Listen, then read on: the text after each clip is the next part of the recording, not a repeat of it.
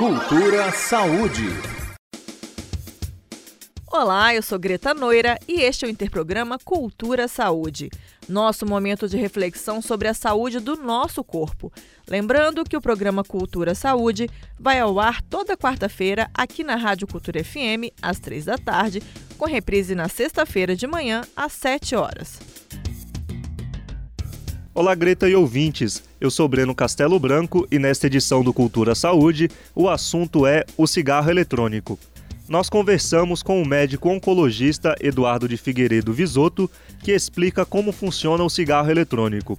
Um cigarro eletrônico é um dispositivo eletrônico para inalação de substâncias. No geral, ele conta com uma ponteira e na parte interna um recipiente onde é inserido líquido, quase sempre composto por nicotina ou outras substâncias, e ocasionalmente aromatizantes. Diferentemente do cigarro tradicional, ele não queima tabaco. E é o ato que produz as várias substâncias tóxicas que são prejudiciais à saúde, como monóxido de carbono, calóides do alcatrão, dentre outros. Então, nesse dispositivo, os aditivos são aquecidos, saem em forma de vapor e são aspirados pelo usuário.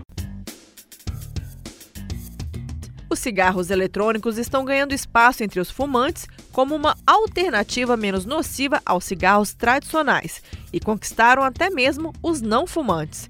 Mas apesar do cigarro eletrônico não usar a nicotina como nos cigarros comuns, seu uso traz sérios prejuízos à saúde e pode causar dependência química. De acordo com o INCA, o Instituto Nacional de Câncer, o cigarro eletrônico não é um produto inócuo. Tem substâncias e aditivos com sabores que possuem efeitos tóxicos. Além disso, esses produtos possuem em sua composição substâncias potencialmente cancerígenas. Teoria também compartilhada pelo médico oncologista Eduardo de Figueiredo Vissoto. É possivelmente menos prejudicial que o cigarro comum, pelo fato de não haver combustão e liberação de menos substâncias tóxicas no nosso organismo. É, mas esse produto com certeza não é desprovido de malefícios né? mesmo não queimando o tabaco, ele tem substâncias nocivas e ainda temos, não temos como saber quais são as consequências a longo prazo. O médico oncologista Eduardo de Figueiredo Visoto alerta que, apesar de não existirem muitos estudos sobre o assunto, o cigarro eletrônico pode causar diversas doenças respiratórias. Não sabemos muito ao certo ainda quais são as doenças que o cigarro eletrônico causa. A gente não vai precisar de tempo para entender qual é o real impacto, desse hábito na saúde, mas sabemos que a vaporização atinge altas temperaturas e induz reações químicas e mudanças físicas nos compostos que formam substâncias potencialmente tóxicas, como formaldeído, a croleína, até acetona, que são potencialmente prejudiciais. Então é possível sim que cause doenças pulmonares, cardiovasculares e seja também um fator de risco para câncer. E como nos cigarros comuns, os cigarros eletrônicos também podem causar danos aos fumantes passivos, aquelas pessoas que inalam a fumaça do cigarro pelo simples fato de estarem perto de um fumante, principalmente em ambientes fechados. O médico Eduardo Figueiredo esclarece que ainda não há estudos definitivos, mas o fumante passivo corre o risco de desenvolver doenças respiratórias. Quanto ao fumante passivo, também carecemos de dados, né? Não sabemos o real impacto, mas com certeza é menor do que a via de combustão do cigarro comum.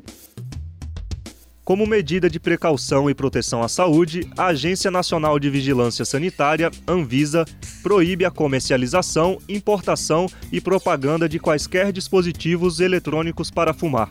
Mas isso não impede a comercialização do cigarro eletrônico e o seu uso. É o que argumenta o médico Eduardo de Figueiredo. No Brasil, a despeito da proibição do uso do cigarro eletrônico, é, muitas pessoas usam porque enxergam essa opção como maneira de manter o hábito do uso da nicotina com menor dano. E infelizmente também temos jovens aderindo ao hábito. Pode futuramente ser uma ponte para o uso do cigarro comum. Esse é um grande receio que temos hoje em dia. É o caso da estudante de Relações Internacionais Maria Paula Assunção, que faz uso do cigarro eletrônico. Ela enumera as facilidades do dispositivo. Conheci através de uma amiga minha em um rolê e eu achei super interessante. E como a gente já usava NARG, e eu achei super prático, porque você tem um NARG onde você quiser sem precisar montar, sem precisar acender o carvão. E isso é muito prático. Apesar de ter o consumo proibido no país, não há dificuldades em encontrar quem venda o acessório em sites, redes sociais e em lojas que vendam produtos de fabricação paraguaia ou que importe produtos chineses. E a cada dia, a indústria se moderniza. Já está disponível no mercado uma versão do cigarro eletrônico que pode ser conectado via Bluetooth com um aplicativo no celular do usuário mas esta proibição está em análise pela Anvisa. Em agosto, a agência regulatória realiza uma audiência pública para avaliar os dados científicos por trás do consumo dos cigarros eletrônicos. Após a consulta pública, o órgão regulador deve decidir se libera o comércio de cigarros eletrônicos no Brasil. Esta foi mais uma edição do Interprograma Cultura Saúde, que tratou sobre os cigarros eletrônicos. Eu fico por aqui e espero vocês na próxima semana. Lembrando que o Cultura Saúde vai ao ar toda quarta-feira, às três da tarde, com reprise nas sextas-feiras, às sete da manhã. Você também pode nos ajudar a fazer os próximos programas. Envie a sua sugestão de pauta para o e-mail jornalismo.culturafm.gmail.com. Até o nosso próximo encontro. Cultura Saúde.